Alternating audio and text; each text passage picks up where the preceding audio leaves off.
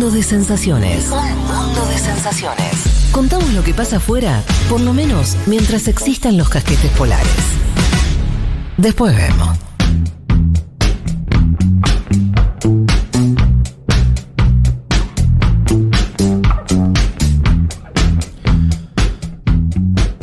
Eh, vamos a hablar un poco, hacer un- una especie de resumen del año. En realidad vamos a tirar algunas noticias, comentam- las comentamos brevemente, pero sobre todo que nos sirva eh, para, para ver todo lo que pasó en el año, que siempre en un año pasan un montón de cosas. El año arranca. A ver si alguno de ustedes recuerda cuál fue el primer hecho que decís, uh, se pudrió todo. El uh, se pudrió todo. Sí, Capitolio. Exactamente. El asalto al Capitolio el 6 de enero. Sí. De hecho, no estábamos al aire. Eso, me acordé cuando dijiste de los que reclaman, me acordé de eso, porque era 6 de enero, Capitolio, y te empezaban a hallar los mensajes de, che, ¿cómo no están en un mundo? E- Exactamente. Ese reclamo. Eh, sí, alguno de nosotros estuvo saliendo al aire, también en, en- en los programas eh, de acá en el verano, eh, por nada, por- porque era un hecho totalmente excepcional. Eh, Claro. ¿Se acuerdan ustedes? Wow. eh, los, las hordas trampistas, además con todo esa, ese plus hollywoodense de, de vestimentas exóticas, este, los cuernos y demás. Eh, bueno, todo eso ocurrió el 6 de enero, así arrancó el año. Em, Sí. Ahora, qué impresionante, porque posta parece que pasó hace un montón de tiempo. No lo asocio ni ahí a este año. ¿Viste? Em, también el 15 de enero, poco tiempo después, eh, ocurrió, ya había pasado, mirá, de vuelta, el, el 2020 y el 2021, el año anterior, pero este 15 de enero de este año, Manaos colapsó sanitariamente, se queda sin oxígeno. Hay 60 bebés prematuros que tienen que ser transportados a, a distintos estados. porque los bebés prematuros, entre otras cosas, necesitan oxígeno? Bueno, para, eh, miren el nivel de tragedia. eh, para salvarle la vida a esos bebitos tuvieron que hacer vuelos sanitarios de urgencia en aviones militares a otros estados. Para darles una idea, además de lo duro que fue este año con la pandemia, que yo creo que lo tenemos, no sé si tenemos tanta conciencia de eso. Argentina, por ejemplo, tuvo más muertos este año que el anterior, donde hubo mayores cuidados, estuvo la cuarentena y demás. Sí. En Brasil, eh, en ese momento que les estoy diciendo, 15 de enero de este año, tenía 200.000 muertos. Hoy tiene 600.000. O sea, entre enero y diciembre de este año se triplicó, ¿sí? Por tres, ¿no? Se triplicó la cantidad de muertos que tuvo Brasil desde el inicio de la pandemia. Fue el año trágico para Brasil, fue este, mucho más que el anterior Sí. con ya un año donde había vacunas y demás. Ahí entra lo, lo terrible de Bolsonaro, que se- en parte se expuso en el Congreso hace eh, un tiempo atrás, un par de meses, donde se demostró que, entre otras cosas, ellos tenían, eh, eh, el gobierno de Bolsonaro retrasó, la, la fa- la- retrasó dos cosas, la importación de, la- de las vacunas, primero no las querían, ¿se acuerdan? Eh, sí, y- de hecho, que negociaban los estados, sobre todo por su cuenta. Exacto. Y la propia fabricación, esto dicho por el director de Utantán, creo que es el, el- el centro médico, eh, como el Estado brasileño, el gobierno de Brasil, el gobierno federal, boicoteó el desarrollo eh, propio de eh, que estaba desarrollando ese instituto. Creo que era AstraZeneca, no sé con qué formulación la hacía. Eh, bueno, todo eso generó que este año en Brasil fueran más de 400.000 muertos. O sea, para dimensionar lo que fue este año. bueno, todo eso estamos hablando de enero, en febrero. Esto lo, lo hemos tratado, creo que. Creo no. Juan, lo trajiste vos y lo, lo charlamos largo. En febrero Australia aprobó una ley que obligó a Facebook y a Google a- al pago de noticias a los medios de comunicación. ¿Se acuerdan? Que era Sí, toda una novedad, ¿no? Que por primera vez eh, les obligan a las grandes te- tecnológicas a agarpar por el uso de un contenido que hasta ese momento no pagaban. Eh, bien.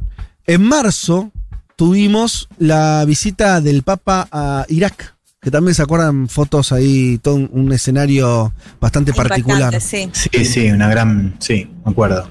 Wow, sí, ya. Estoy- Yo, yo estoy haciendo wow, viste, como ya como bueno, ya está. Yo te estaba bien, dejando espacio para que comentes algo, pero te veo sorprendido por ahora.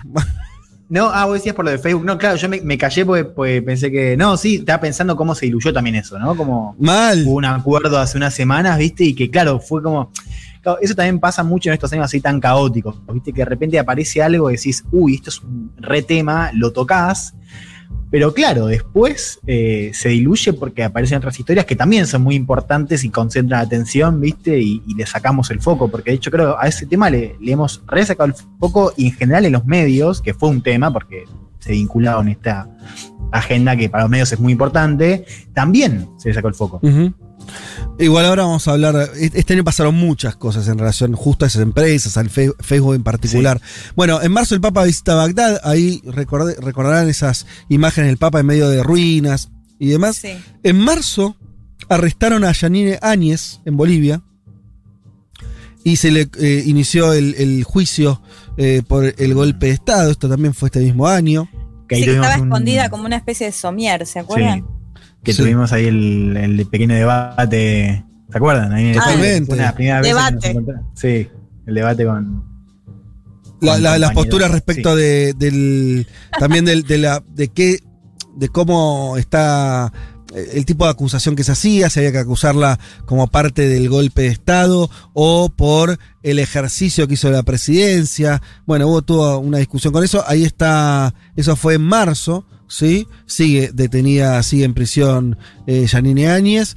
Eh, el 29 de ese mes, 29 de marzo, se libera. Recordarán, esto es un hecho muy particular. Después de seis días, se libera el canal de Suez. Porque un barco había Oh, encallado, sí. ¿se acuerdan ustedes? Sí. Eh, la cantidad de kilos y kilos de memes. Memes, sí. Qué manera de consumir memes.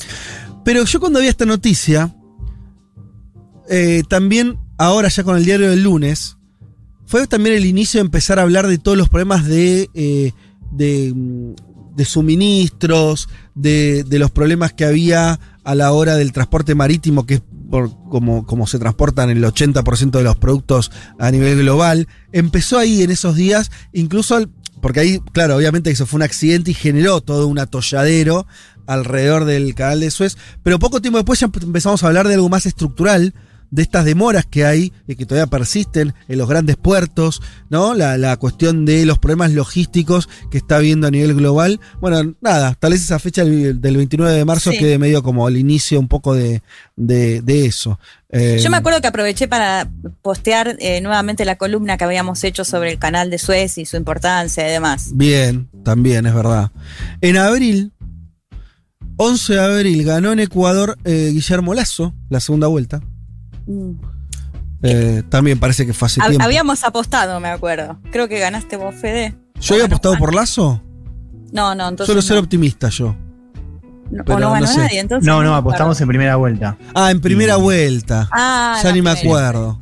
Eh, bueno, esto, el, el banquero Guillermo Lazo, eh, el 11 de abril gana la segunda vuelta eh, contra el candidato correísta Arauz. Eh, bien, el hoy presidente, por supuesto, de, de Ecuador, que no le fue bien. De abril para acá, es 11 de abril su momento más alto, ¿no? Después no tuvo... eh, fue, fue medio, está siendo medio complicada su gestión, con Sí, poca tuvo aprobación. como unos meses al principio con, con buena valoración por el tema de la vacunación y después empezó a caer tipo medio Rápido. 20 puntos por mes, claro. Y lo terminó de matar lo de los Pandora Papers. Mm. Totalmente. Y el 10, ahí pegadito, 16 de abril, 16 de abril, perdón, em, Raúl Castro renunció a la Secretaría del Comité Central del Partido Comunista de Cuba. Y es un hecho importante porque se terminó ahí. Ya, obviamente, Fidel había fallecido unos años antes, Raúl había quedado al frente, cada vez con menos funciones. La última que tenía era la de secretario, eh, primer secretario del, del Comité Central. Eh, deja ese puesto en abril de este año y ahí ya sí se como que se comp- termina de completar un recambio, ¿no? Generacional. Toda la vieja guardia que había hecho la revolución cubana Claro, a fines de los 50 sí. ya deja el poder definitivamente. Sí, total. Sí, sí. Y, sí, sí. y, y es un año, fue un año especial para Cuba. Eh, arranca con este recambio gener- eh, generacional, recambio de poder. Y después ya a mitad de año, la segunda parte del año, las protestas, todo lo que se discutió Cuba alrededor de eso, cómo habían sido esas protestas, si se habían violado o no los derechos humanos, cómo si Cuba se volvió a poner siempre, ¿no? De vuelta, eh, si Cuba podía aguantar la pandemia o no, porque esto obviamente le trajo, le, trajo caída de ingresos, la avanzada de Trump y después eh, el gobierno de Biden que mantuvo un nivel de sanciones muy, muy alto, un bloqueo muy extremo. Eh, bueno, eso... Sí, igual ahí fue interesante esto porque era como un cambio generacional, una cuestión simbólica, ¿no? Sin embargo, cuando empezaron las protestas, una de las primeras cosas que hizo Díaz Canel fue reunirse con Raúl Castro y mostrar la foto como Mm. que, que detrás de su gobierno continuaba fuertemente el apoyo de Raúl Castro. Total, o es que bueno, ahí cualquiera que haya ido a Cuba sabe que la vinculación de la población, y, y- me refiero a toda, pero y- y también la que apoya la revolución, tiene un vínculo emocional con Fidel, con Raúl y demás como muy fuerte. O sea, son figuras que siguen siendo... eh, que siguen significando cosas. Entonces, esto que vos Sí. decís es importante. Por un lado, hay un, hay un recambio. En eso los cuernos fueron muy ordenados, ¿viste? Como que, fíjate que eh, ninguno murió, murió en el poder. Ni Fidel ni Raúl. ¿Viste? Como un desplazamiento, ¿no? Eh, muy paulatino. eh, y al mismo tiempo, esto que decís, bueno, ni bien surgió un problema importante, una tensión en la isla, protestas y demás, la apelación a la figura del, del- del que estaba, del que está todavía vivo fue fundamental o fue relevante. Eh, sigue jugando ese, esa cuestión simbólica ahí muy, muy fuerte. Che, y tuvimos el asesinato del presidente de Haití el 7 de junio. No volvimos a hablar de Haití. Esto es, es algo, es una desgracia haitiana, ¿no? O sea, se muere el presidente, hablamos de Haití cinco días después, pero no, no estamos hablando de nosotros, de este programa que no, no tiene ninguna relevancia. Quiere decir, al mundo deja de importarle rápidamente a Haití. Le pasó con los terremotos. Es tremendo eso, ¿no? Es como entra y sale de la agenda solamente por situaciones límite y catástrofe y después Sí. arreglate. Fede, de hecho te cuento una de las últimas novedades, si querés muy breve, de Haití, porque se conoció en los últimos días, ah, va avanzando la investigación, porque no se conocía el motivo, digamos, por el cual o, o quién querría asesinar al presidente de Haití, ¿no? Y lo que se conoció por lo que contó la mujer que estaba cuando lo asesinaron a él, ella se hizo, digamos, pasar como por muerta y escuchó que buscaban un papel. Y Sí. lo que buscaban aparentemente era un listado que tenía eh, Jovenel Mois con, o sea, con políticos, con empresarios relacionados con el narcotráfico que los iba a entregar a Estados Unidos. De hecho, hay un par de miembros de la DEA que están implicados, eh, digamos que tenían que, como que, que seguir y justamente están impa- aparentemente implicados en el narcotráfico. Así que hay todo un tema ahí que me pareció interesante para empezar a entender un poco qué, fue lo que pasó, ¿no? Digo, si bien es difícil es- encontrar un justificativo a un magnicidio, bueno, al menos que se empiece a conocer un poco qué fue lo que pasó con este presidente. Sí, totalmente. No, de hecho, no pudimos eh, responder esa pregunta ni, y ni siquiera había hipótesis muy, muy Claro. claras. Así que bueno, Claro. por esto que vos decís, va avanzando sobre esa cuestión. En septiembre, principio de septiembre, El Salvador se convierte en el primer país del mundo en volver a oficial el Bitcoin. Eh, ustedes lo recordarán, el presidente estandapero, ¿no? Eh, Nayib Bukele, ahí eh, El dictador más cool. cool. el ¿no? dictador, su última bio. bueno, Sí. el dictador más cool. Eso es algo que él mismo se, se- se dice. Sí, claro. Eh, bien, bueno, y persistió por ahora. No va mucho tiempo. Persistió en esa. No, no se bajó.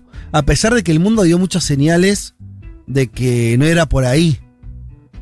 Porque en septiembre no estaba todavía tan definido que las grandes potencias iban a jugar en contra de las criptomonedas. Después empezó a quedar más claro, ¿no? En la segunda parte del año, sobre todo de octubre noviembre, empezó a haber noticias China cerrando este, las, este, la- las empresas vinculadas a, a- a cripto, Estados Unidos también, preocupación del gobierno como para, para ahogar un poco el negocio, alzas y bajas muy fuertes en, en- en- la bolsa de estas monedas.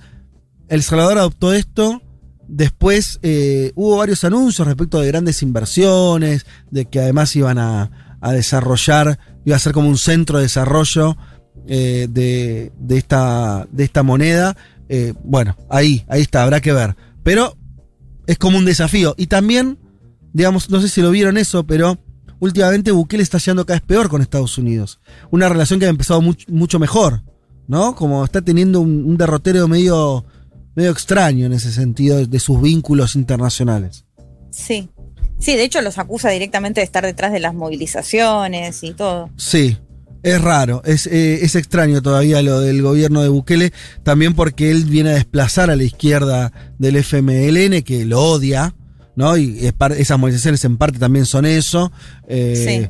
Pero bueno, lo otro era, era, era más claro, ¿no? Un partido de izquierda que había sido una guerrilla, que tenía más vínculos con la izquierda latinoamericana. Bueno, era un escenario más, Sí, es, como, es difícil posicionarlo, ¿no? ¿Dónde posicionarlo? a No, claro. Y creo que estás.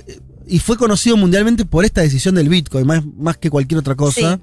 Y medio que me parece que es una apuesta tan grande para un país chico, es una apuesta muy fuerte, me parece que va a terminar definiendo su presidencia, e- esta, Sí. esta cuestión. A mí me suena, por lo menos como imagen mundial, me parece que, que sí, que va a tener ahí este, su definición, si esto le sale bien, mal, eh, si termina siendo un blef. Pero ellos siguen eh, apostando mucho. ¿eh? Vos ves videos oficiales de las billeteras virtuales que arman para que la gente, el, el salvadoreño común, el que tiene un carrito de venta ambulante, tenga cobre en Bitcoin. Hay como una apuesta, una insistencia, quiero decir, como si, si para Bukele esto fuera una cuestión muy central, ¿no? Eh, no sé, Sí. qué sé yo. Por ahí va. Eh, tuvimos en octubre, 4 de octubre, la caída, la peor caída de la historia de Facebook, Instagram y WhatsApp. Lo recordarán, fue un día trágico para todas nuestras vidas. ¿eh? Muy duro. Viste que realmente el mundo pareció que se detenía. Eh, fue muy impactante eso. No sabías qué hacer. Nadie sabía qué hacer. Nadie sabía cómo actuar. Nadie sabía Igual- cómo trabajar. Nadie sabía cómo dar una orden. Nadie sabía cómo recibir una orden. ¿no? Eh, estuvimos más cerca de la revolución Sí, socialista sí, en ese momento que en cualquier otro eh, momento de, de Total, los, de los últimos para años. salir. Estábamos para salir a la calle, sí. Es que además, eh, pero eh, como que el sistema se caía por inacción, como si la rueda se detuvo. Sí. Pero era, es eh, increíble y triste a la vez porque realmente no tenías herramientas para comunicarte, o sea, realmente no sabías cómo hacer para trabajar, para hablar con tu familia. Era- esto era la paralización total. Y vos sabés que a nivel internacional hay países mucho más importantes que la Argentina, no sé, la India, por ejemplo, donde Facebook e Instagram son lugares muy importantes para el desarrollo de eh, negocios, de, pequeñas empresas, eh, para... eh, la vida económica de millones de personas está determinada por porque los clientes lleguen a través de estas plataformas, ¿no? O sea, hay mucha gente que, bueno, esto en todos lados, acá también, ¿no? Que, eh, no sé, hace comida y la, la, eh, la publicita a través de una cuenta en Instagram. Y no hay más que eso. Y si eso no funciona, no funciona tu negocio. Chau, no puedes recibir un pedido, fuiste, eh, no existís más. Es muy fuerte. Bueno, eso sucedió en países muy populosos, eh, donde estas, además, estas plataformas penetraron particularmente. eh, y así que fue una situación de eso. También fue un momento donde ver el, power de estas cosas, ¿viste? Como decir, ah, bueno, ya no estamos, no solamente las redes sociales para, qué sé yo, eh, conversar, digo, empiezan a ser importantes en el en- engranaje económico y si esa pelota se para, y bueno, medio que se paró todo. Fue un año particular para Facebook porque cambió de nombre. Producto, algunos dicen de todo eso también, esa caída que tuvieron también de, eh, bueno, lo, lo que viene atravesando en términos de juicios en, frente al, de, de- de- de acusaciones en el Congreso de Estados Unidos y demás. Zuckerberg cambió el nombre de la compañía, no se llamaba Facebook, no sé si lo vieron, se llamaba Meta. Eh, cambió. Sí, cambió pero medio que, que o sea, ves Meta, por ejemplo, en WhatsApp, o al menos yo lo veo Sí. cuando abrís WhatsApp, Sí. pero me- la verdad es que me olvido por completo, no sé si a ustedes les pasó. Bueno, porque para vos no, no te cambió No, mucho. claro, Pero es una empresa, es, un cambio de nombre y además atrás de ese cambio de nombre está la intención, esto lo dijo eh, Facebook, lo dijo Zuckerberg varias veces en, los últimos, en las últimas entrevistas, eh, la dirección de la empresa en ir hacia la realidad virtual. Eh, Tiene que ver también con eso. eh, Ese es un poco su norte. Así que vamos a ver qué nos depara, este, a dónde nos lleva este muchacho. Bueno, Sí. no vamos terminando el año. Tengo dos cositas más. Noviembre, elecciones en Nicaragua, con muchos opositores proscriptos y detenidos. Obviamente ganó eh, Ortega. eh, por Ahí no apostamos porque ya sabíamos. Ya ahí no había apuesta posible. sí, sí, sí. Y el 21 hubo elecciones en Venezuela. A diferencia de esta de Nicaragua, sin con participación de la oposición. También ganó el oficialismo, pero bueno, este, un, este, unas elecciones con bastante mayor base de legitimidad que las anteriores que habían tenido, esta participación de, los, de, de la oposición, no de toda, pero una parte importante. Bueno, lo hemos desarrollado hace no mucho acá, se acordarán ustedes. Eh, fue un año movido para la región, si bien creo que el que viene lo va a hacer más, eh, o si, si, si, si tomáramos ya la elección de Chile como, la del, como, una, como una definición del 2022, y creo que no está mal porque el presidente de hecho va a asumir en marzo, ¿no? El nuevo Sí. presidente chileno en marzo. El año que viene, digamos así, tendríamos tres. Tendríamos Chile, tenemos nuevo presidente en Chile, Ah, ok. En Brasil y en Colombia. Y Colombia. ¿Se entiende? Digo, Sí. Claro. el año que viene es recontra clave en términos Sí. de giros políticos o no que haya en nuestra región. Eh, este año fue un poco más, más tranquilo que tuvimos. eh, tuvimos No, a- bueno, sí, algunos. tuvimos eh, Perú, Ecuador y, bueno, Chile, claro. No nombré Perú, me lo comí. Perdón. Claro, sí. Es que sabes Ah, que lo tenía antes, Y- y 28 de julio, Creo que. asumió creo Pedro que Castillo. No sé si, si yo eh, no escuché bien, pero lo, de los- lo del talibán lo dijiste, ¿no? Perdón, es que se- mira, es eh, tanto esa como el, la- el triunfo talibán y el triunfo de Castillo los había notado antes, no en el orden que iba, entonces después me los Ah, olvidé. claro. Pero claro, Casti- Castillo Bien. asumió en julio. Castillo asumió el 28 de julio, exactamente. Eh, los talibanes tomaron eh, Kabul, no tengo acá la fecha exacta, pero fue eh, mes de Agosto, me Agosto. equivoco. Agosto. sí. agosto. Bien. Sí, ese también, eh, hecho histórico, ¿no? La, la- la vuelta de, de los talibanes al poder. Eh, y, y lo último que tenía, bueno, sí, tuvimos este año, en términos sanitarios, fue el año de las, de las variantes, ¿no? Delta y Omicron. Variantes, Sí. eh, pasaportes y pases de vacunación para, para alguna zona del mundo, hay que decirlo. Eh, pero sí, ¿no? Las variantes, eh, que ahora tiene su nueva, su nueva fase con Omicron. Totalmente. Pero bueno, hay algunas de las noticias que creemos yo más, que creemos nosotros, perdón, más, más relevantes de, de este año que se está terminando. Eh, y bueno, no sé, imposible un balance de esto así. El mundo es un lugar bastante grande y, complejo. Eh, pero bueno, por acá fueron algunas de las, de las cuestiones. Ah, perdón, perdón que me agarró una tosecinia.